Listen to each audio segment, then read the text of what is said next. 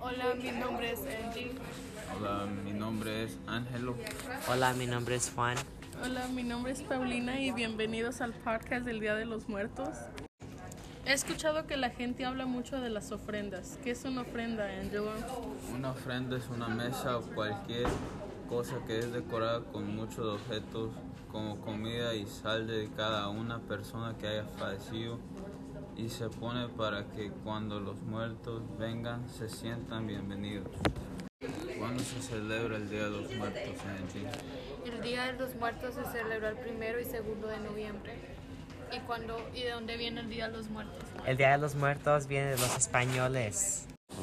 Oye, Paulina, ¿dónde se celebra el Día de los Muertos? El Día de los Muertos se celebra en México, América Central y en los Estados Unidos. Gracias, por escuchar nuestro podcast.